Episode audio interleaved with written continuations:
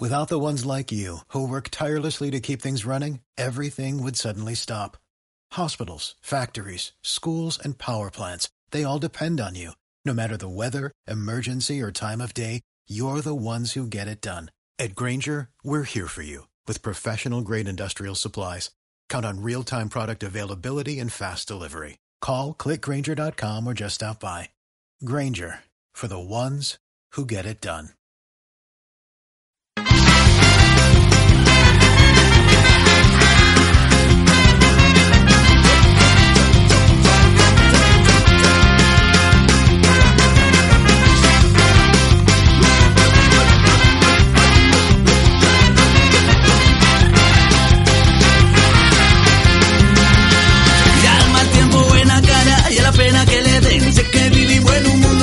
Cuesta de entender. Harto de tanta desgracia y de malos rollos. Deberían ver la vida y a través de unos cogollos. Ponte a sentir esta vida con alegría. Bueno, pues eh, estamos aquí de vuelta para presentar a nuestros compañeros. En primer lugar presentamos a Manu González. Manu, ¿qué tal? Muy buenas tardes. Hola Javi, ¿qué tal? Muy buenas. Seguimos representando en este caso, presentamos a nuestro compañero Carlos Sáez desde Vallecas. Carlos, ¿qué tal? Muy buenas tardes. ¿Qué pasa, Javi? Muy buenas tardes. Seguimos presentando, vamos a presentar a nuestro compañero eh, del grupo 2, a José Gil. José, muy buenas tardes. Muy buenas, Javi. Muy buenas a todos.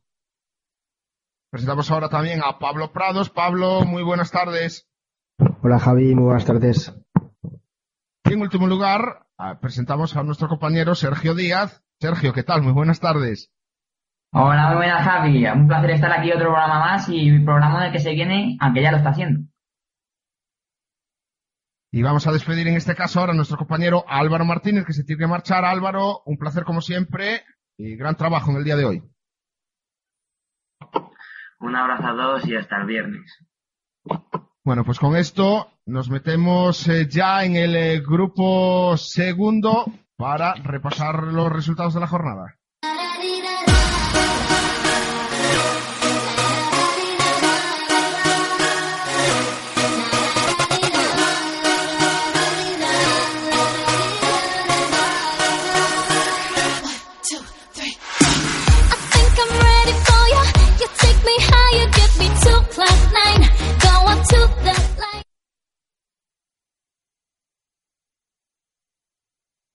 Repasamos los eh, resultados de la jornada 34. La jornada empezaba el sábado a las 4 de la tarde. Real Sociedad B1, Sociedad Deportiva Leioa 1. Y a las seis y media, Sestao River 1, Unión Deportiva, Unión Deportiva Socuellamos 0. Ya el domingo, en el eh, jornada matinal, Unión Balompédica con 2 Las Palmas Atlético 4. Club Atlético Madrid B0, a- Bilbao Athletic 3. Club de Fútbol Fuenlabrada 0, Sociedad Deportiva Huesca 3. A las 12 y cuarto, Club Deportivo Guadalajara 0, Baracaldo 4. Y ya en jornada vespertina a las 4, Getafe B 2, Club de Fútbol Tribal Valderas de Alcorcón 1. A las 5, jugaba el Real Unión 3, eh, Real Madrid Castilla 2. A las 5 y media, Club Deportivo Tudelano 0, Rayo Vallecano B 0. Y a las 6 cerraba la jornada ese Club Deportivo Toledo 3, Sociedad Deportiva Amorebieta 1. En la clasificación que la lidera la Sociedad Deportiva Huesca con 64 puntos, segundo es el Real Unión con 60, tercero el Bilbao Athletic con 59 y cuarto en este momento es el Club Deportivo Toledo con 56. Quinta plaza para el Club Deportivo Guadalajara también con 56, sexta para Real Madrid Castilla con 53. 53 tiene también el séptimo que es el Baracaldo, 51 el Socuéllamo que ocupa la octava plaza, noveno es Getafe B con 50, décimo Club Deportivo Tudelano con 49, undécimo Sestao River con 48, duodécimo el Club de Fútbol Fuenlabrada con 47, décimo tercero la Real Sociedad de Fútbol B con 43, décimo cuarta la Sociedad Deportiva Leoa con 41, décimo quinto la decimoquinta la Sociedad Deportiva Morevieta con 40, en playout, decimosexta Las Palmas Atlético con 35, decimoséptima, el decimoséptimo en este caso, Club Atlético Madrid B con 35, 35 también tiene el Rayo B, 33 el Club de Fútbol Tribal Valderas de Alcorcón y último, con 26 puntos, es la Balompédica Conquense. La tabla de Pichichi la encabeza Rufino del Toledo con 18 goles. Segundo, Jorge Galán del Real Unión con 16. Y en la tercera plaza empatan con 15. Dani Aquino del Atlético de Madrid B. Orbegozo del Getafe B. Gito del Sestao River. Y Sabin del Bilbao Athletic. En la tabla de Zamoras la encabeza Dani Jiménez de la Sociedad Deportiva Huesca con coeficiente 0,76. Segundo es Pagola del Club Deportivo Tudelano con un coeficiente 0,79 y tercero es Rubén Yáñez del Real Madrid Castilla con un coeficiente de 0,96.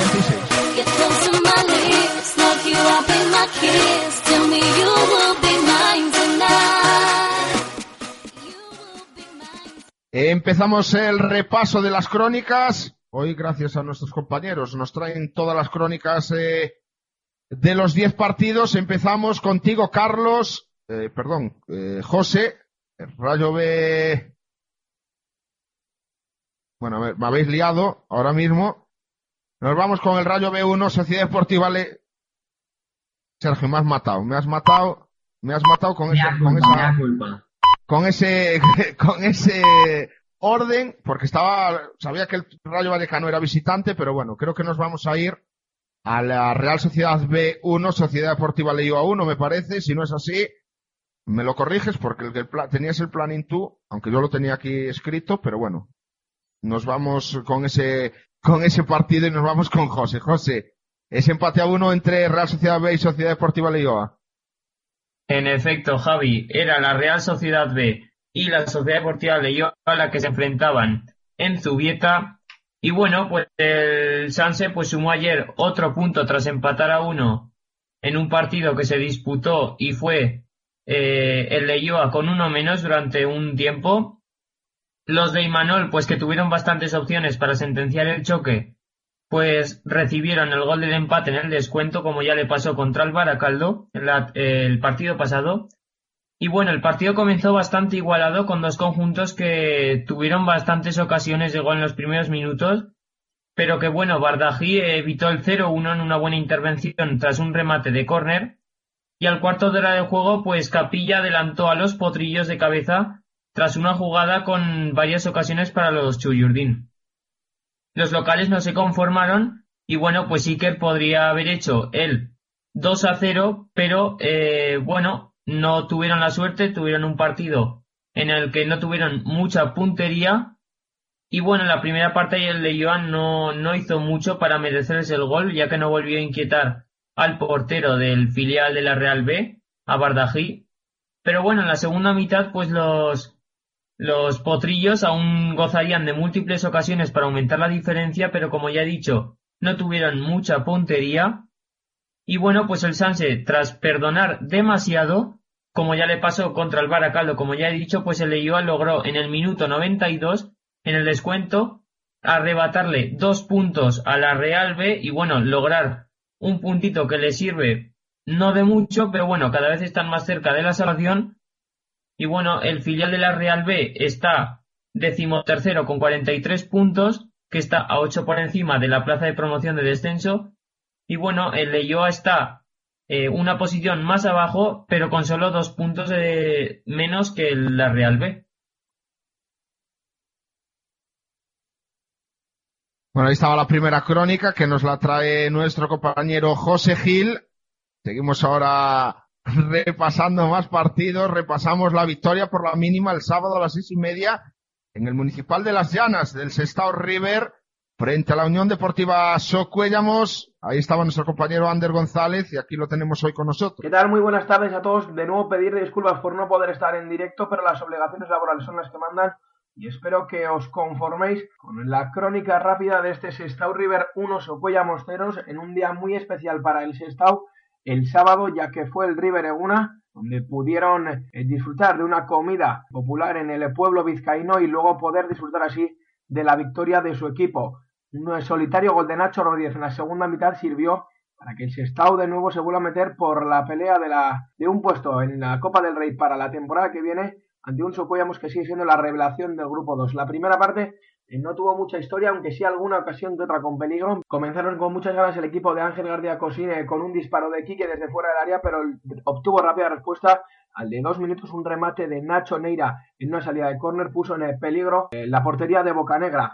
A partir de ahí no hubo más ocasiones hasta la media hora de encuentro, donde Antonio Calle quizás tuvo la mejor ocasión eh, de los primeros 45 minutos, donde una pérdida de Ander Artabe, lateral izquierdo, provocó que Antonio Calle disparase un fuerte chut desde fuera del área cruzado y la mano de Raúl fue salvadora enviando la pelota a córner en otra buena intervención del guardameta Sestaguarra. Eh, después de esta ocasión peligrosa el Socuellamos eh, no volvió a hacer mucho más y el Sestau se encargaba a través del balón parado intentar subir el primer tanto al marcador aunque no había manera por lo que los dos equipos dejaron toda la moción para el segundo asalto. Un eh, segundo tiempo que arrancó muy fuerte de nuevo el Socuyamos, donde Quique se plantaba en el área solo delante de Raúl, pero de nuevo aparecieron las manos del guardameta Sestaguarra para salvar al Sestao de lo que podía haber sido el 0 a 1. Acto seguido, el Sestao es cuando aprovechó para dar eh, un golpe que sería definitivo en un balón por alto. Eneco Río peinaba para Jito, el delantero se revolvía bien en el área y ofrecía un pase atrás de la muerte a Nacho Rodríguez, que desde el punto de penalti no dudó en clavar el balón por la escuadra y subir el 1-0 al marcador en el minuto 53 de partido. Queda mucha segunda parte. El Sestao River, si sabe hacer algo bien, es mantener un resultado en las llanas, así que sacó todas sus armas, eh, durmió el partido e incluso se mostró en muchas fases del encuentro a partir de ese gol superior al Socuellamos, que para ellos supuso un jarro de agua fría tremendo con lo que le costó remontar y volver a crear ocasiones de peligro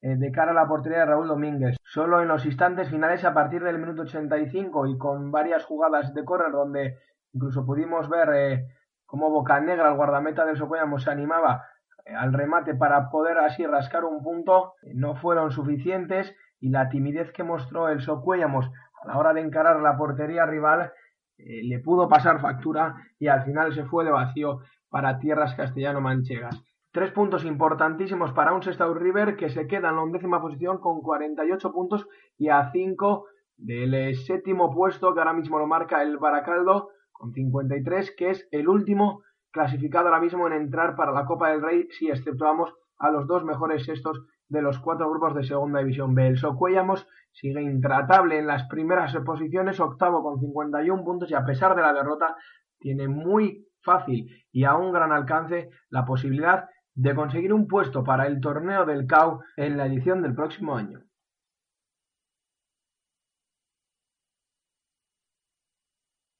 Bueno, pues ahí estaba la, la, crónica que nos traía Ander González, nos traerá otra que es la del Atlético de Madrid B0, Bilbao Athletic 3, pero bueno, el siguiente en repasar es el, eh, la derrota, en este caso, del Fuenlabrada sobre la Sociedad Deportiva Huesca. Allí estaba ayer nuestro compañero Manu González. Manu, lo primero, eh, creo que has disfrutado, ¿no? O sea, no has disfrutado con la victoria del Fuenlabrada, pero en el día de ayer has disfrutado porque te estaba leyendo por, por WhatsApp y estabas eh, viendo el fútbol del Huesca, te estaba, te estaba gustando. Mm, no tanto, no te creas. Buenas tardes a todos. Eh, yo, por lo que más disfruté fue más por lo que dijo luego el entrenador que por lo que realmente ocurrió en el partido. Porque a mí TVNet eh, es como si hubiese metido en mi cabeza y todo lo que yo pensaba lo hubiese sacado y lo hubiese dicho en rueda de prensa. Y me sorprendió muchísimo para bien. Porque viendo el partido, efectivamente fue eso. Eh, dos goles del minuto 11 al minuto 21, en cosa de 10 minutos el Huesca solventó el partido y por absoluta efectividad es que lo ganó, porque realmente el centro del campo del Fuenlabrada sigue siendo lo que es. Para mí, uno de los mejores del grupo. Y no lo digo eh, ni con aspavientos ni, ni nada por el estilo. El mismo TVNet en la rueda de prensa dijo que por el fútbol que tenía este equipo, no se merecía estar en la posición en la que está. O sea, el fútbol que tiene este equipo no refleja la posición en la que está. Y efectivamente, yo lo comparto absolutamente. O sea, es un equipo que tiene cuatro centrocampistas que para mí ahora mismo en segunda B podrían ser todos, todos, todos, todos titulares. El mejor del partido sin duda es Snyder. Es un partido que no tiene historia. Son dos goles en la primera parte y luego un Fuenlabrada que lo intentó y al que le faltaron un poquito de ideas y lo que yo creo que sí que le falta a este equipo, que es gol. Yo a este equipo creo que le falta gol. Le falta un delantero porque Pachón no está como tiene que estar, porque Matas es un buen delantero, pero tampoco es nada del otro. No, no es un delantero resolutivo. Y el Huesca eso sí que lo tiene. Y si juntas eso y la solidez defensiva, que es bestial, la solidez defensiva que tiene el Huesca, para mí es candidato absoluto a subir a segunda división. Pero absoluto, por la defensa que tiene, por cómo funciona, por, eh, porque el equipo sabe exactamente qué es lo que tiene que hacer. Por esas otras cosas que no tienen muchos equipos de segunda B. Yo hablo muchas veces, Javi, del Castilla, por poner un ejemplo. Pues es exactamente lo contrario. Es un tener el partido controlado del minuto cero al 90 por todo lo que haces y que todo lo que hagas tenga trascendencia en el partido. Y eso lo gestiona muy bien el Huesca, si bien es cierto que ayer, el otro día, no jugó bien. No jugó bien, el domingo no jugó bien, y, yo creo que aún así le sirvió para ganar a un Fuenlabrada al que, insisto, le faltaron quizá más de una y más de dos ideas y gol, sin duda. Pues permítame que te diga, Manu, que lo de los delanteros que dices que tenemos gol, gracias a Dios estamos ahí, en parte no gracias a los delanteros, ya que Snyder lleva tres goles, aunque me parece que se está pasando demasiado la afición con Juan Snyder, porque es un delantero que pocos como le he visto que peleen tanto los balones. Dike Mainz, vale, lleva seis goles y está desde invierno, pero que te diga, Javi, cómo me puse cuando, antes de, bueno, perdón, antes del mercado de invierno, cuando estaba un Guillem Martí, ¿cuántos goles llevábamos en la delantera? Igual solo llevábamos dos entre dos delanteros. No, no, no, pero yo no he dicho, yo no he dicho que los delanteros tengan que ver, no, no, no, no. Yo he dicho que el equipo gestiona los goles como no lo gestiona nadie en el grupo. O sea, el equipo gestiona el partido como no lo gestiona nadie en el, grupo. O sea, yo creo que hay muy pocos equipos que gestionen lo que sacan como el Huesca. La defensa del Huesca es bestial. Por arriba, si no es el mejor equipo de la, de la, de la, del grupo o de los mejores a balón parado, poco le falta. Porque los cuatro, los cuatro jugadores de abajo te pueden rematar. Snyder, en el gol que marca, eh, que entra, entra como un camión en el 54, remata maravillosamente bien. Ya digo, o sea, y, no es un fútbol excelso el que hizo el Fuenlabrada, el, Fuenlabrada, perdón, el Huesca no lo hizo, ni mucho menos. Es un fútbol, pues, efectivo. Y el mismo TVNet lo dijo. Dijo que sí, que estaba muy contento, que estaba batiendo récords, que las cosas estaban funcionando, que ahora había que bajar a los jugadores, pero que realmente hoy habían sido superiores en efectividad. No, ni en el gol, ni en... No, no, no, en efectividad. En que ellos cogieron, tuvieron dos ocasiones al principio y las dos las clavaron, alguna más tuvieron, y en el segundo tiempo, cuando estaba un poquito mejor el Fuenlabrada, en el 54 metieron el tercero y sentenciaron. Ya está, es eso a lo que me refiero.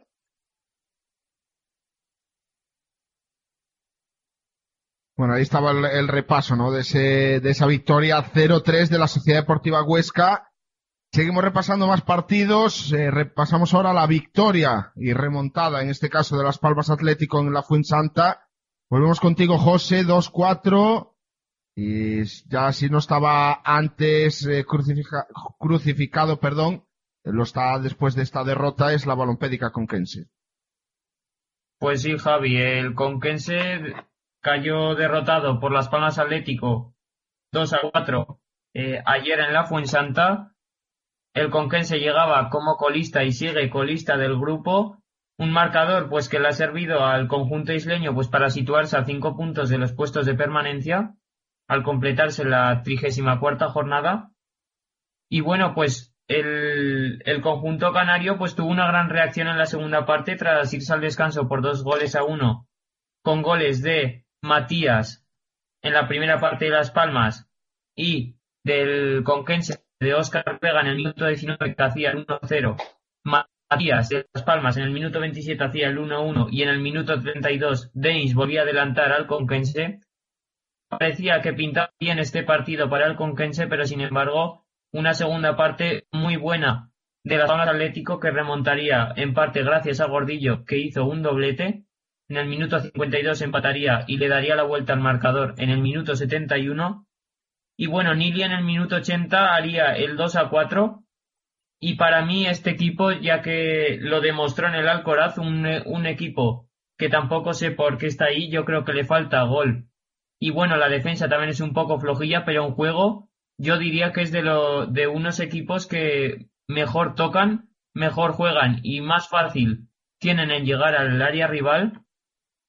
Y bueno, también este equipo pues ayer presentó varias novedades como el estreno de Pepe, el centrocampista que llegaba de Las Palmas C, y también pues a Yoce, que siempre había sido titular en la mayoría de partidos y bueno, fue relegado a la suplencia.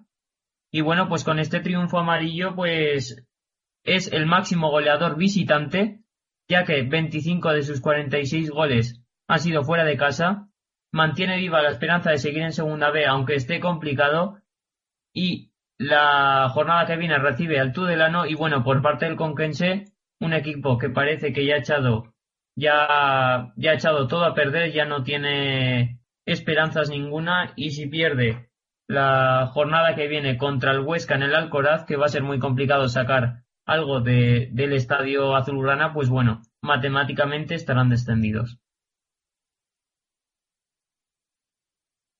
Bueno, pues ahí estaba otra, otra crónica más, eh, victoria para tomar un poco de aire de las palmas, derrota muy dura de la balompédica conquense, veremos, ¿no? Quedan estas cuatro jornadas eh, complicado para el conjunto de Cuenca Seguimos repasando, repasamos ahora eh, partido de, de, filiales, ¿no? Atlético Madrid B, Bilbao Athletic, 0-3, y nos lo va a contar también Ander González. Bueno, Javi, lo que se pudo vivir ayer en el Cerro del Espino fue la realidad de dos equipos totalmente contrapuestos en la tabla clasificatoria, además de un derby de canteras. Se enfrentaban el eh, Atlético B y el Bilbao Athletic, donde la victoria fue para los visitantes, además, con contundencia, por 0 goles a 3. Los primeros 45 minutos no gozaron de ocasiones para ningún equipo, pero sí que el Atlético de Madrid B fue el que pudo poner más énfasis a la hora de buscar la portería de Remiro, aunque ya hemos dicho y recalcamos que tampoco fueron muchas las ocasiones de peligro. La segunda mitad ya vino la verdadera emoción del encuentro y fueron los pupilos de Carlos Sánchez Aguiar, el Atlético B, el equipo que tuvo la oportunidad de adelantarse en el marcador, ya que el lateral derecho Leque cometió eh, un penalti a instancias del colegiado, pero Dani Aquino marró la pena máxima y al final el empate siguió campeando en el marcador. Un mazazo sin duda para los intereses del conjunto local que además se vio superado a partir de ese momento por el Bilbao Athletic que empezó a desplegar eh, todas sus armas en el aspecto ofensivo. Sería Seguín quien adelantase a los cachorros, sería Seguín también quien aprovechando la inoperancia y la pasiva eh, actitud defensiva del Atlético Madrid subiría el segundo tanto al marcador y ya con el Atlético B volcado el Bilbao Athletic consiguió de la mano de Martín Bengoa sentenciar el encuentro y llevar tres puntos muy importantes para la factoría de Lezama. Así el Bilbao Athletic se muestra intratable en esa tercera posición con 59 puntos a uno del Real Unión y dejando a tres puntos a Guadalajara y Toledo ahora mismo sus máximos perseguidores, por lo que es un claro candidato a meterse en la fase de ascenso a segunda división. Por contra, el Atlético B sigue con su pésima racha ya son cinco encuentros los que lleva sin conocer la victoria y se estanca en esa decimoséptima posición ocupando la primera de descenso, eso sí, empatado a puntos con Las Palmas Atlético que es decimosexto eh, en el puesto de play-out. Por detrás tiene al, al, Rayo B, perdón, con 35 puntos también, al Tribal decimonoveno con 33 y por último el colista del Conquense que cierra la tabla con 26 puntos, por lo que tiene cuatro jornadas para sacar la cabeza del infierno desde, del descenso los pupilos de Carlos Sánchez Aguiar y poder disfrutar de ellos así el año que viene en Segunda División B.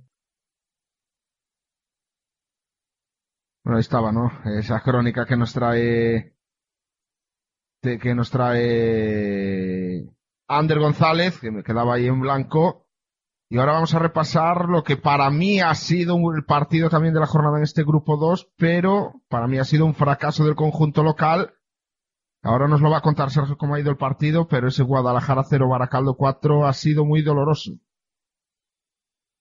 Pero muy, muy doloroso, Javi, ¿eh? pero muy, muy doloroso para mí, aparte del partido de la jornada, es la sorpresa de la jornada, ¿no? Yo ya no por dar eh, de que un equipo, por así decir, eh, de que el Baracaldo no pudiera ganar a Guadalajara, pues sabemos cómo es este grupo, te puede ganar el colista al primer clasificado, ¿no? Eh, ahí están, pues, en jornadas anteriores el Huesca se ha dejado a punto fuera de casa, pero bueno, eh, vamos al partido, ¿no? Pues era la sorpresa, ¿no? Guadalajara estaba en una buena racha ascendente, recordemos, no había perdido solamente, solamente había perdido un partido en casa, fue contra el Club Deportivo Toledo en la primera vuelta, llegaba en Baracaldo prácticamente desahuciado, prácticamente diciendo adiós a los playoffs, pues estaba en una racha muy, muy negativa. Con 3.500 espectadores en el Pedro Cartín comenzaba ese partido a las 12 y cuarto de la mañana, pero el, conjunto del Carreño parecía que no salía parecía, que no salió de vestuario porque el Baracaldo salió con todo y mostró una gran efectividad rematadora, ya que prácticamente en el minuto 22 el Baracaldo tenía cerrado al Guadalajara en su área y Mario Barco a punto estuvo de hacer el 1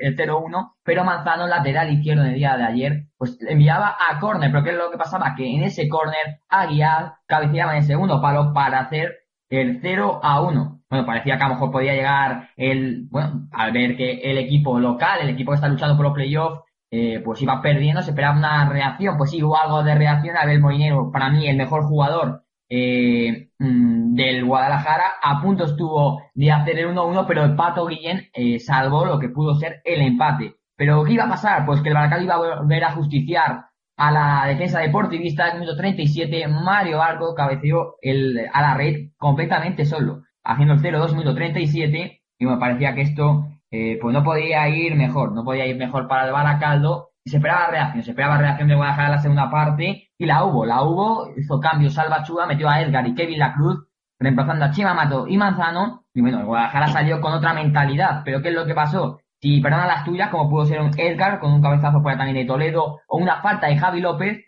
pues lo que pasó, quien perdona, pues al final la acaba pagando en el minuto 63 Alain Arroyo eh, en un mano a mano tras una rápida contra del equipo visitante hacia el 0 a 3. Después de este resultado, el Guadalajara ya sí que estuvo totalmente tocado y el, el jugó a sus anchas, sabiendo tocando la pelota como quería. Y bueno, iba a redondear, iba a redondear la goleada porque Aguiar en el minuto 84 hacía el definitivo 0 a 4, hundiendo totalmente al Guadalajara, que eso sí, sigue con puntos de verdad de playoff, pero ahora mismo estaría fuera de playoff. Porque le gana el golabaraje particular el Club Deportivo Toledo, está con los mismos puntos que empezó la jornada, con 56, pero en quinta posición, le tocan varios enfrentamientos directos y parece que con esta victoria el Baracaldo se mete a la lucha con playoff con 53 puntos solamente a 3 de los puestos clasificatorios que te dan permiso para poder jugar los playoffs de ascenso a segunda división. Gracias, Sergio. Y haciendo un impasse, ¿no? En este grupo quedan eh, cuatro partidos por repasar. Decir, ¿no? Que nos enterábamos en el día de hoy esa historia, ¿no? Sobre Raúl Coronado, ese jugador que quería, ese chico que quería ir a jugar al eh, Linares Deportivo. En el día de hoy ha conseguido ya la carta, la carta de libertad, no por el club de procedencia, sino por un tribunal Así que desde aquí damos la enhorabuena a Raúl, al Linares Deportivo, por eh, conseguirlo, esa, eh, pues por ganar esa lucha, ¿no? Y ahora sí que ponemos contigo, Sergio, no sé qué, nos pides paso, así que sí hay que hacerte caso siempre. Gracias, gracias. Eh, no, rápidamente, antes de decir una, estadística, un dato importante y que no gusta ver en el fútbol, ya que, bueno, eh, hoy Felipe Toledo, jugador del, del Guadalajara, eh, atendía a los medios de radio televisión Castilla Mancha y confirmaba algo que mucha gente no sabía, y es que el Guadalajara eh, tiene impagos, llevan varios meses sin cobrar, y bueno, parece que las cosas están tan mal que ha tenido que venir hasta la, la AFE para ver cómo siguen las cosas, porque hay jugadores que no pueden ni comprar prácticamente el pan porque viven del dinero de un mes y se la deudan más de dos meses, así que veremos cómo acaba la situación y esperemos que se solucione pronto. Bueno, pues ahí estaba el dato, ¿no? Eh, importante, ¿no? duro, pero porque por tal y como está el, país en este momento, así que bueno, a ver si se arreglan esos problemas de impagos en el Club Deportivo Guadalajara. Seguimos repasando. el siguiente partido era ese Getafe B2 Club de Fútbol Tribal Valderas de Alcorcón. B1 en este caso.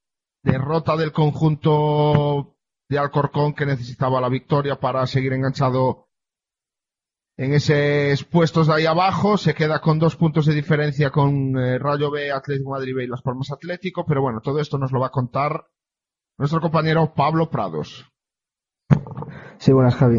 Bueno, os cuento, el Getafe B venció este fin de semana ante el Tribal Valderas por dos goles a uno, por lo que el filial azulón se reencuentra con la victoria después de dos jornadas seguidas perdiendo ante el Huesca y ante el Fuenlabrada. Los madrileños suman 50 puntos, por lo que se encuentran sextos, a seis de la cuarta plaza cosa que es bastante improbable que, lleguen a la cuarta plaza sabiendo que solo quedan cuatro jornadas por disputarse. Por otro lado está el Tribal Valderas, que se encuentra ante penúltimo con 33 puntos, dos por debajo del playout, y no parece que el equipo esté capacitado para sacar esto adelante en este final de liga, ya que llegan en una racha bastante negativa, y suman un punto en los últimos siete partidos, si no recuerdo mal. Había un gran número de aficionados visitantes en las gradas de la ciudad deportiva de Getafe, y los aficionados de visitantes, como digo, pudieron ver cómo su equipo salía a morder y a buscar el gol en los primeros minutos del partido. Fue el minuto 10 cuando un zapatazo de Palacios desde fuera del área entró en la portería e hizo el 0-1. Los de Mateo García, el entrenador del Getafe, veían que la cosa se les podía complicar y empezaron a buscar el, juego por las bandas, sobre todo con, un gran protagonismo del, extremo del, del Getafe B, Pere Milla, que con sus llegadas por la banda sería un jugador bastante importante en el Getafe B. Aún así, el gol no acaba de llegar en la primera parte y el Tribal Valderas intentaba cerrarse para mantener el 0-1 en, en el marcador. En los últimos minutos de la primera parte se pudo ver la falta de ideas del Getafe B, ya que llegaban pero sin claridad, y el portero visitante atajaba sin problemas la mayoría de los balones que, llegaban a su portería. Luego, en la segunda parte, acabó pronto para el Tribal Valderas, ya que se le veía muy cansado tras el esfuerzo que habían hecho en la primera parte, y el Getafe B siguió intentándolo, y un gol de Obergozo en el minuto 63 daría el empate a los, al equipo local. A falta de 12 minutos para el final del partido, fue Peremilla el que anotaría el gol de la victoria, y el Getafe vio cómo dio la vuelta al marcador en muy pocos minutos, y así daría por finalizado un partido un poco soso en, la ciudad deportiva de Getafe. Y tres puntos más para, para el equipo local.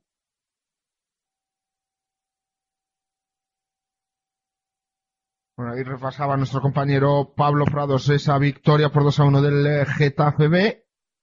Vamos a repasar ahora contigo también, Pablo, la victoria por 3 a 2 del Real Unión en el Estadio Gal frente al Real Madrid Castilla. Sí, pues os iba a contar porque el Real Madrid Castilla pierde una gran oportunidad de entrar en posiciones de playoff tras perder 3 a 2 contra la Real Unión de, la Real Unión de Irún. Una derrota del Guadalajara ante el Baracaldo daba la oportunidad al Castilla de, empatarles a puntos y también de colocarse como cuarto en la clasificación del grupo segundo, pero los de se volvieron a dejar puntos fuera de casa y no supieron aprovechar esta gran oportunidad.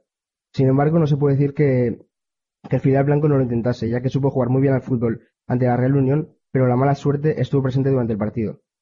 El Castilla salió con muchas ganas, querían ganar el encuentro como fuese, pero nadie contaba con que a los tres minutos del partido nada más el árbitro pillase un penalti en contra para el Castilla tras una entrada de Marcos Llorente dentro del área. Galán supo engañar bien a Rubén Yáñez en el lanzamiento y el equipo local se puso un gol por encima. Entonces el Castilla no se vino abajo y siguió buscando el gol sin, sin parar y en el minuto 21 obtuvieron el premio del empate tras, digo, después de que Snaula introdujese el balón en su propia portería en un saque de esquina. Solo cinco minutos más tarde fue Juan Domínguez el, que volvió a adelantar al equipo local tras un golpeo de falta que se coló por la barrera y entró por la parte inferior del segundo palo, por lo que se puso ganando la Real Unión por dos goles a uno. El Castilla siguió teniendo ocasiones en la primera parte, pero sin recompensa alguna. La mayoría de ellas eran a balón parado, tuvieron varias ocasiones de córner, pero el gol no llegaba. Luego ya en la segunda parte el Castilla conseguiría empatar tras un gol de Aguza en el minuto 56 en un grave error defensivo de, los rivales, yo creo que adelantaron las líneas. Luego hasta el minuto 77 no llegó el, el, el tercero del el, el, tercero del Real Unión.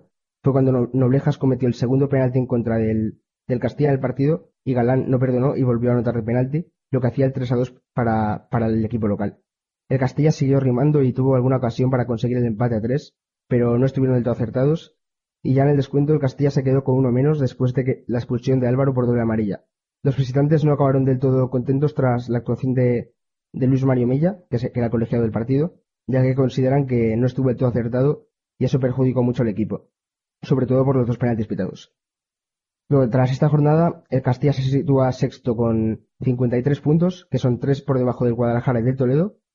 Quedan cuatro jornadas de liga en las que deben ganarlo casi todos si quieren entrar en playoff. Y la semana que viene es el siguiente partido contra, contra el Sestao en el Estadio Alfredo Estefano. Eso es todo. Bueno, pues ahí estaba esa, esa crónica, ¿no? Esa victoria por eh, 3 a 2 del Real Unión sobre el Real Madrid Castilla. Gracias, Pablo. Y nos vamos ahora a repasar un empate a cero, el que se eh, producía en el Ciudad de Tudela entre Club Deportivo Tudelano y Rayo Vallecano B. Vamos contigo, Carlos, y lo primero, bueno, como rayista que eres, darte la enhorabuena por ese eh, campeonato del eh, Rayo Juvenil en esa división de honor frente al Real Madrid. Sí, bueno, la verdad es que ha sido una, un fin de semana glorioso para la cantera. Ahora lo repas, repasaremos, pero vamos con la crónica porque bueno, Tudelano y el Rayo Vallecano B se repartieron los puntos, bueno, en un partido en el que sorprendentemente, ya que hubo bastantes ocasiones en ambas porterías, pero sin embargo ningún equipo consiguió materializarlas, ya que, bueno, tras buenas acciones, tanto del cancerbero del Tudelano, Pagola, como de un Alberto del que tuvo que viajar tras finalizar el partido del primer equipo ante la Unión Deportiva Almería, en el que fue convocado por el mismo Paco Gémez, bueno, es el mismo el que logró un gol desde su propia portería en el último partido que jugó en la Ciudad Deportiva, realizó una gran actuación con varias paradas que evitó la derrota en el Ciudad de Tudela. En un fin de semana, como ya hemos comentado, como ya has comentado Javi, en un fin de semana glorioso para la cantera del Rayo tras haberse proclamado campeón de Liga de Juvenila, así como el equipo infantila, el filial rayista no pudo sacar más de un empate de Tudela. Eh, sin embargo, el equipo de Juanvi Peinado salió bastante valiente con el objetivo de llevarse los tres puntos y bueno, en su línea ofensiva liderada por un Campillo y David Barca, que desde el partido del frente al Real Madrid se han consolidado en el once inicial, causó problemas a la zaga navarra, la cual se mantuvo bastante correcta a lo largo del encuentro, evitando que los franjirrojos se adelantaran en alguna que otra ocasión, pero sin embargo estuvo bastante férrea la defensa como ya comentábamos, y la ocasión más clara del Rayo Vallecano B la vimos eh, tras un cabezazo de eh, David Barca, que no entró, la verdad que por muy poco, el Tudelano, que afrontaba este partido con el objetivo de dar una alegría a su afición y poder seguir acercándose a esas posiciones de playoffs de ascenso a segunda división, en los que, salvo sorpresa, no están los blanquinegros porque, bueno, hay mucha competencia y estaría difícil para los navarros, pero que quieren seguir intentándolo. Y por su parte, el conjunto del sureste de Madrid se encuentra empatado a puntos actualmente con los filiales del Atlético y Las Palmas, luchando por un puesto en el play-out evitando así descender directamente de categoría. Un poco más lejos se encuentra la directa en la edición del de bronce del fútbol español y que pese a no haber logrado la victoria, eh, Juan Peinado se lleva un punto en un campo difícil y seguirá peleando por mantenerse. Está, recordemos que está a cinco puntos la salvación directa para el Rayo Vallecano B. Eh, quizás la nota negativa para el Rayo B es la lesión del delantero Alex Fernández, quien tan solo pudo jugar ocho minutos tras haber entrado sustituyendo a David Barca en el minuto 70, lesionándose en el 78, minuto en el que Luis Milla tuvo que salir desde el banquillo tras no poder continuar. El, ex, el exfutbolista del Internacional de Madrid sufre rotura del ligamento cruzado anterior y meniscos de la rodilla izquierda y estará seis, de 6 a 8 meses de baja y hace unas horas ha publicado en su cuenta de Twitter los siguientes tweets. Eh, ya más tranquilo, en casa quería agradecer a, todos la, palabra de ánimo, sin olvidarme las personas del Tudelano que ayer se interesaron por mi estado y tampoco me quería olvidar de los compañeros del equipo, amigos y medio de comunicación del club. Y también ha puesto que esta es la parte fea del fútbol, pero ya me queda un día menos y quería dar mi apoyo al Rayo B, que sé que, sé que nos salvaremos y ayudaré todo lo que pueda. Bueno, también comentar que eh, desde DMFM, bueno, le mandamos un fuerte abrazo y deseamos su pronta recuperación. Y bueno, comentar por último que el Rayo Vallecano B recibirá a un complicado rival la siguiente semana, como es el Real Unión de Irún, en la ciudad deportiva, eh, que es el segundo clasificado y la verdad que será un rival duro de roer y por su parte el Tudelano visitará Gran Canaria para enfrentarse a Las Palmas Atlético. Ahí estaba la información traída por Carlos Sáez y vamos a cerrar las crónicas de este grupo segundo con la victoria por 3 a 1 en el partido que cerraba la, la jornada. Ese Club Deportivo 3, eh, Club Deportivo Toledo, perdón, 3, Sociedad Deportiva Morevieta 1. Y, y nada, eso Sergio. Vamos contigo porque también tenemos las ruedas de prensa eh, de Josip Binjic y de Gallastegui, así que primero vamos con, con esa crónica. Sí, bueno, pues tampoco se puede contar mucho de un partido que, en mi opinión, rápidamente decirlo, que fue eh, de lo peor que he visto esta temporada en Salto del Caballo, un partido muy aburrido, pero eso sí, al final pues impuso el que el que propuso algo más de juego, ¿no? El partido comenzaba sabiendo que el Club Deportivo Toledo si ganaba y más costaba siendo el resultado en Irún, iba a ser equipo de playoff y eh, tan fuerte salió el Club Deportivo Toledo que minuto 5 de partido, Iván Sales, una de las novedades en el 11 titular de Vinci, pues remataba en el segundo palo para hacer el 1-0. Pero Toledo seguía tan fuerte que dos minutos después, pues Mejía de cabeza pudo hacer el segundo gol, pero el palo evitó lo que hubiera sido um, la sentencia prácticamente en el minuto 10 de partido. Poco a poco todo perdió fue eso sí, los jugones, como yo lo denomino, Colinas y Iván Sales seguían haciendo mucho daño a la defensa de la Sociedad Deportiva Morivieta. pero poco a poco se iban poniendo en el juego. Orbegozo, por ahí uno de los mejores delanteros del grupo 2, pues intentaba crear peligro en la defensa. Iba a llegar el empate. La Sociedad Deportiva Morevieta en una jugada algo rara. Eh, bueno, pues Ubay la pegaba desde más o menos 30 metros, un disparo lejano. Y bueno, Manolo, el portero del Deportivo Toledo, se le iba a comer. Se le iba a comer, no vio bien el disparo y no pudo bloquear un disparo que en verdad parecía algo mucho más fácil. Bueno, al final llegamos al descanso 1-1 con la sensación de que el Toledo, en la única ocasión que le habían creado, le habían marcado gol. Y bueno, el Toledo tiene más o menos eh, una diferencia de goles de cero goles. Así que veo complicado que si no suma muchos goles y sobre todo si no empieza a, a encajar menos, puede playoff. Aunque de momento, recordemos, ese equipo eh, de ascenso directo, de ascenso directo no, se jugaría playoff a la segunda división. Vamos con la segunda parte, porque la segunda parte fue arrolladora del Club Deportivo Toledo. Los primeros 15 minutos salieron a recuperar muchísimos balones en, el centro del campo, pero tampoco sin materializar muchas ocasiones. ¿Por qué? Porque Iván Sales, uno de sus mejores jugadores, se iba a lesionar. Y todo punto que tiene bueno, eh, una lesión en la clavícula que más o menos le va a tener apartado tres semanas, así que más o menos se va a perder lo que queda de liga regular, se le espera para unos hipotéticos playoffs de ascenso. El partido no era de nadie, era un partido mucho de centro del campo, sobre todo se está imponiendo más el centro del campo eh, del Amorebieta, pero tenía que llegar, tenía que llegar el Toledo porque estaba haciendo algo mejor, estaba haciendo algo más de juego ofensivo y tras una volea de Carlos del Hermano 85, el Toledo marcaba el 2 a 1 y bueno, pero parecía que podía llegar ahí la sentencia. Lo intentaba Club Deportivo Toledo con un buen Arón bueno que salió de revulsivo. Hizo un muy buen hacer, el exjugador del San Andreu. Pero ¿qué iba a pasar? Eh, eh, la Morevieta tuvo el empate, tuvo el empate tras una buena jugada. Orbegozo marcaba gol, pero el Linier la anulaba por fuera de juego. Para mí, fuera de juego, que fue eh, bien señalado. Y justamente en la jugada siguiente, tras un centro por banda izquierda de Arón Bueno, Mejías la rozaba con el interior de su pie, la paraba como podía. Oye, y en el rebote, Rubén Garcés, el jugador de la Sociedad de Bolívar Huesca, hacía el definitivo 3 a 1. El Toledo sigue siendo ahora equipo de playoff, tiene cuatro finales por delante, pero de momento parece que tras ese batacazo en Lezama, el equipo de Vinci toma aire y veremos cómo afronta su la jornada. Si te parece, Javi, para seguir con el debate, vamos con lo que dijeron los dos entrenadores ayer en la rueda de prensa del salto del caballo. Bueno, te voy a, te voy a dar una pausa antes de las ruedas de prensa porque sale o notifica al Club Deportivo Toledo que Iván Sales tiene una lusación acromioclavicular del hombro izquierdo. Requiere tratamiento conservador durante tres semanas, así que noticia sobre el jugador que ayer abría la lata en el salto del caballo, Sergio, para que estés enterado, Sergio y todo el mundo, pero bueno, tú como seguidor eh, fiel del Club Deportivo Toledo, para que lo sepas. Ahora sí, escuchamos a Josin Binjic. Un poco más nervioso.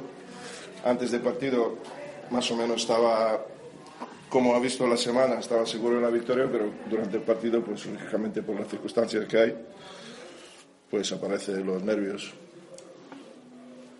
al final creo que merecidamente eh, hemos ganado y, poco más. El de Bilbao nos duró hasta lunes por la mañana cuando hemos venido a entrenar.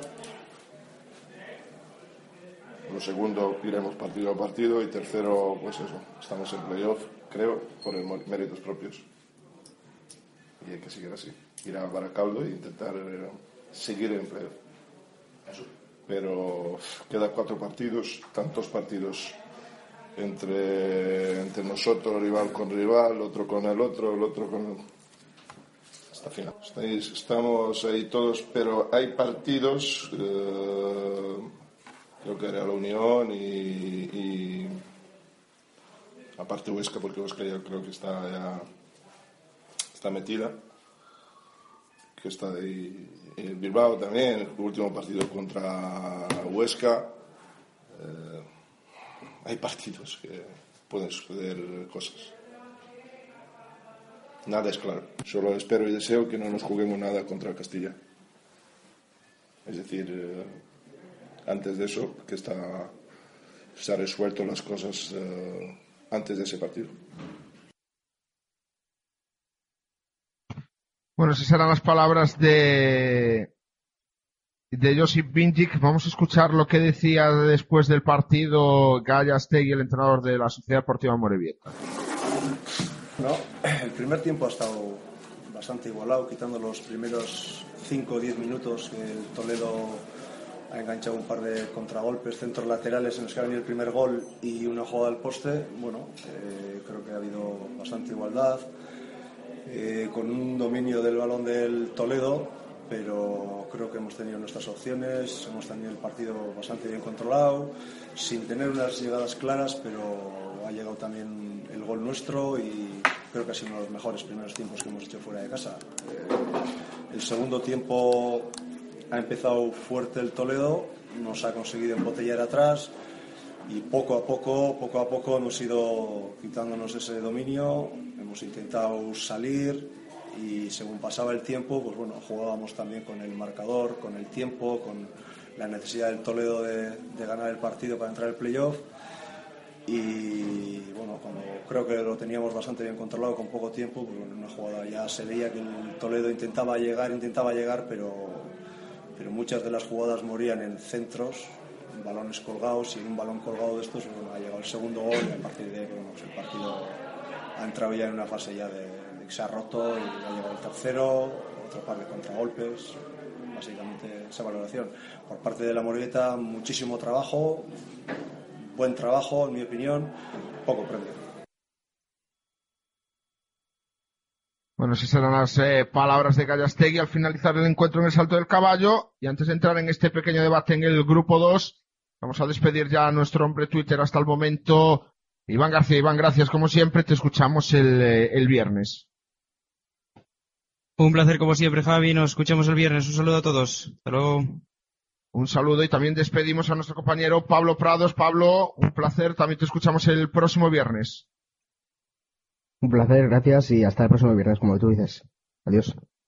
Hasta luego, chicos. Y ahora sí, Sergio, vamos contigo para que nos saques eh, ese pequeño tema de debate para, para este grupo segundo, ¿no? A ver qué opina Manu, qué opina Carlos, qué opina José, eh, David también y, y, tú mismo. Pero bueno, vamos contigo para que nos digas ese, ese tema.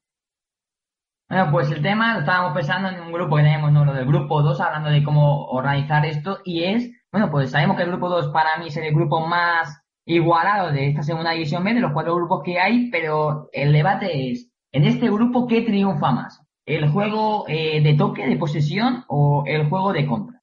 Así que, bueno, vamos a ver las opiniones que tienen nuestros compañeros. Si te parece, Manu, eh, a ver qué opinas. Bueno, yo creo que difiere, ¿no? Eh, sobre todo cuando nos ponemos a hablar de, tipo de juego, eh, yo me he encontrado con dos equipos, eh, particularmente, ya digo, en Madrid, que es a los que sigo, que juegan mucho, mucho, mucho, mucho, mucho a cosas muy diferentes. El Fuenlabrada es un equipo eh, que juega los partidos muy despacio, es un equipo que no tiene velocidad, es un equipo que no tiene contragolpe, es un equipo que particularmente tiene mucho toque de balón hasta la zona de tres cuartos, pues porque tiene, ya digo, cuatro centrocampistas que son de una calidad bastante alta y el Castilla es todo lo contrario, ¿no? El Castilla es frenesí, el Castilla es gente joven, el Castilla es velocidad, el Castilla es contragolpe.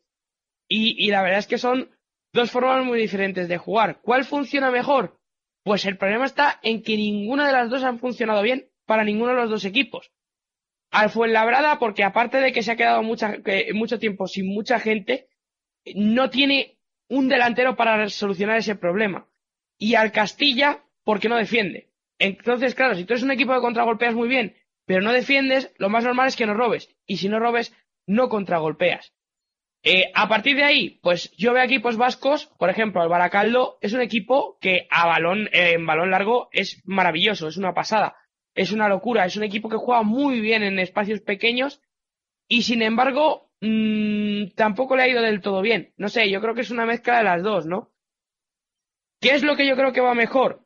Pues yo creo que lo que mejor va, sinceramente, tal y como van las cosas, sobre todo es una buena defensa. O sea, a día de hoy, equipo que tiene una buena defensa y que sabe salir, o que tiene algún delantero que no te digo que sea resolutivo, pero que medio te solucione las cosas, es decir, un equipo que a lo mejor no tenga el mejor centro del campo, pero con una buena, una buena defensa y un par de buenos delanteros o un delantero más o menos bueno, tiene las de ganar antes que un equipo de toque, antes que un equipo de centrocampistas. Y ya digo, o sea, yo que sigo un equipo de centrocampistas, te garantizo que, a mi parecer, funciona mejor esa otra vertiente, la vertiente más de contra y más de, de, de un, un partido en velocidad. Yo, Manu, eh, estoy completamente de acuerdo con, perdón, completamente de acuerdo contigo. Yo creo que en este grupo, como es tan físico con los vascos, hay que tener, yo creo que es el grupo de más físico que hay de los cuatro. Lo importante, yo creo que en este grupo es tener una buena defensa, una defensa que te sepa mantener el partido en orden durante los 90 minutos. Y bueno, yo que sigo el Huesca, ya lo sabéis, al Huesca le ha funcionado bastante bien este año el juego de, de toque y de mantener el balón. Este Huesca parece que le gusta tocar, pero sin embargo, cuando no toca el balón también se sienta a gusto y yo creo que es lo principal en este grupo. Si no tienes el balón, si te pones muy nervioso te van a encontrar huecos rápidamente en la defensa y principalmente lo que tú dices, Manu, lo, principal es una defensa bien puesta que yo creo que es, que bueno, si tienes un delantero como tú has dicho que te puede resolver el partido, pues bien, pero yo, yo pienso que lo de la defensa es lo más importante. Pues chicos, ahora no sé qué eh, opinarán Carlos y David, pero yo soy de los que piensa que la defensa es importantísima y también, para mí, de lo que yo he podido ver en varios partidos, es el mediocentro defensivo. ¿eh? Yo he visto eh, varios equipos y los equipos que más me han gustado como equipo, ya no digo por jugadores, es los equipos que tienen un mediocentro defensivo, ¿no? que te aporta, sobre todo defensivamente, pero también te aporta algo de organización, algo de toque y, hombre, yo soy de los que piensa que en este grupo triunfa más la contra que el juego directo. Lo digo refiriéndome al año pasado Toledo y Idiáquez. El equipo eh, fuera de casa era para mí una un patético prácticamente. Eh, daba pena y este año con Josip Bindi jugando algo más a la contra, ¿verdad? Teniendo algo más el balón en casa, fuera dejándolo, yo creo que el equipo jugaba mejor y ya no son las sensaciones, yo creo que la mayoría de equipos juega más a la contra que al toque, porque los jugadores eh, se sienten más cómodos, ¿no? Yo creo que defendiendo, sobre todo cuando juega fuera, y yo pienso que la contra es para mí el ataque más importante, para mí lo mejor que puede tener un equipo, un buen delantero, como bien habéis dicho, y para mí buena defensa y medio centro defensivo de garantías. Sí, bueno, yo más, más allá de cómo juegue cada, cada conjunto, yo lo que quería destacar es una cosa. Es, por ejemplo, este año la temporada del Socuellamos, que de los 10 primeros clasificados, el Socuellamos es el único que menos puntos ha sacado. O sea, 16 puntos fuera de casa. Lo que quería destacar yo es la gran labor dentro de casa de también los 10 primeros, que han sido los que más puntos, salvando alguna excepción, que han sacado en casa, ¿no? Y es lo que yo, yo quería destacar. Y otra cosa es cómo estaría el grupo, T, perdón, el séptimo creo que es de la Comunidad de Madrid el año que viene, como baje el filial del Atlético, el Rayo y el Tribal Valderas. Si este año la tercera división ya está igualada, como para meter tres descendidos más. Era solo lo que quería decir.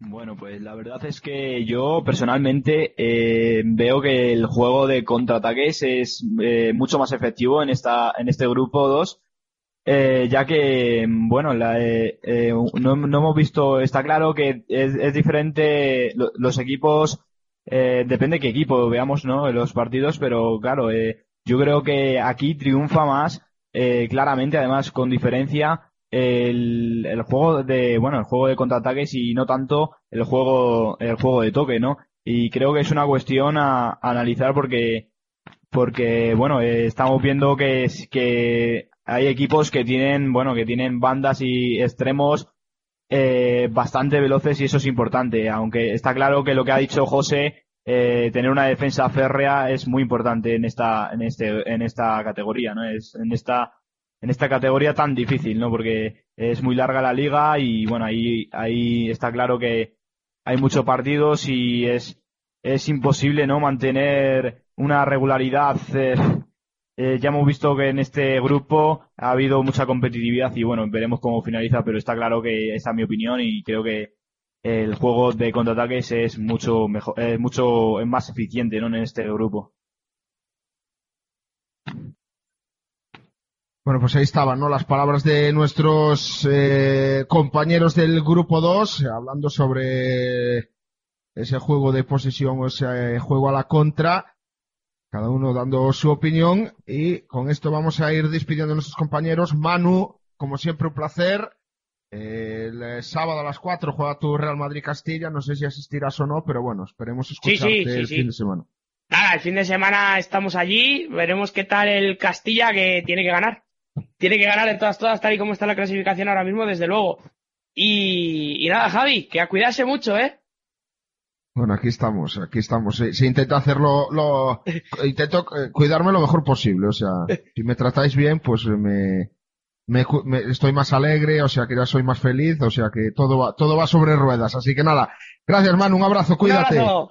Hasta luego. Chao, seguimos despidiendo a nuestros compañeros, despedimos ahora a nuestro compañero José Gil. José, gracias como siempre, un placer. Ha sido un placer, Javi, un placer estar aquí con todos vosotros y, y bueno, estaremos aquí el viernes para otro programa. Efectivamente, el viernes estaremos aquí de nuevo y despedimos ahora a la- a mi mano derecha en este, en fútbol de bronce, que nosotros que Sergio Díaz. Sergio, gracias como siempre y un placer tenerte en el día de hoy con nosotros. Un placer poder haber estado aquí, compartiendo unos minutitos contando lo que más nos gusta, fútbol del grupo 2. Un buenísimo debate y que vaya bien lo que queda del programa. Nosotros, bueno, a mí me oís ya el viernes y un saludo y que vaya bien.